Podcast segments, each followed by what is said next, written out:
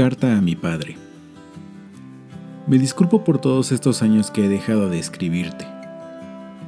Hoy es un día lluvioso y estando solo en mi habitación he pensado mucho en ti. Tengo mucho que contarte. En primera, déjame decirte que mi hermano ya se casó. Hace poco más de cuatro años que lo hizo. Hoy tiene un hijo ya y decidieron ponerle el mismo nombre que a ti.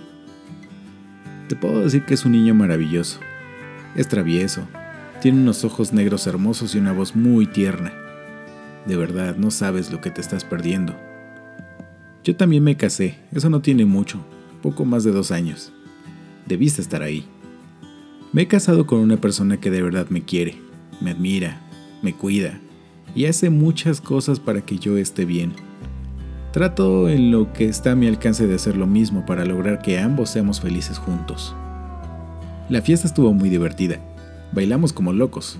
Y de verdad que fue la mejor fiesta de mi vida. Fue una fiesta temática en donde queríamos que hubiera música por décadas, desde los 60 y hasta la época actual. Pero hubo problemas técnicos con la computadora y no hubo la música que queríamos. ¿Sabes? Hoy me doy cuenta que la vida es aún más complicada de lo que me imaginaba. Pues mínimo como adulto te debes hacer cargo de las cuentas que llegan mes a mes o hasta preocuparte por la salud de las personas que amas, por un resfriado, un dolor de estómago o quizás hasta llegar al hospital. Uf, qué angustiante. Ahora sé que tu carácter serio y quizás hasta enojado no es más que una forma de autodefensa. Una autodefensa que su único propósito es resistir los embates de la vida, cosas buenas o malas, de las cuales debes ser suficientemente inteligente para poderlas manejar y salir bien librado de ellas. A veces quisiera no ser un adulto. Quisiera regresar a ser niño y dejar que tú te preocupes por ese tipo de cosas, y yo solo preocuparme por jugar o hacer las tareas. Ahora mismo llueve un poco más, y eso me hizo recordar cuando te conocí. No sé si fue así, pero recuerdo haberte visto en una tarde lluviosa. Recuerdo que tenía como 7 u 8 años, no estoy seguro, pero aún era un niño. Fue un momento raro para mí, de hecho es un momento raro para un niño. Sabía que existías, pero no sabía quién eras. Siempre fue una ilusión saber de ti, y mi madre jamás te ocultó, simplemente no estaba cerca de nosotros. Después de conocerte, mi vida se llenó de nuevas ilusiones y entre ellas era vivir contigo. Además que por primera vez mi familia crecía. Conocí tíos nuevos, abuelos nuevos y hasta primos nuevos.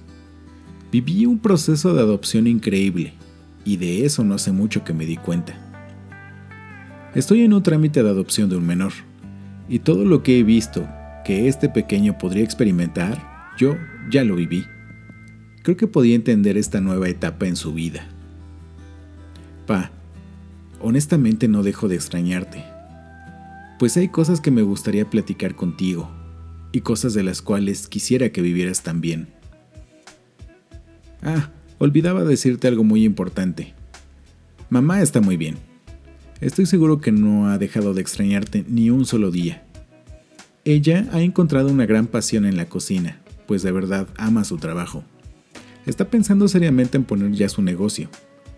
Estamos tratando de impulsarla para que de verdad cumpla su sueño.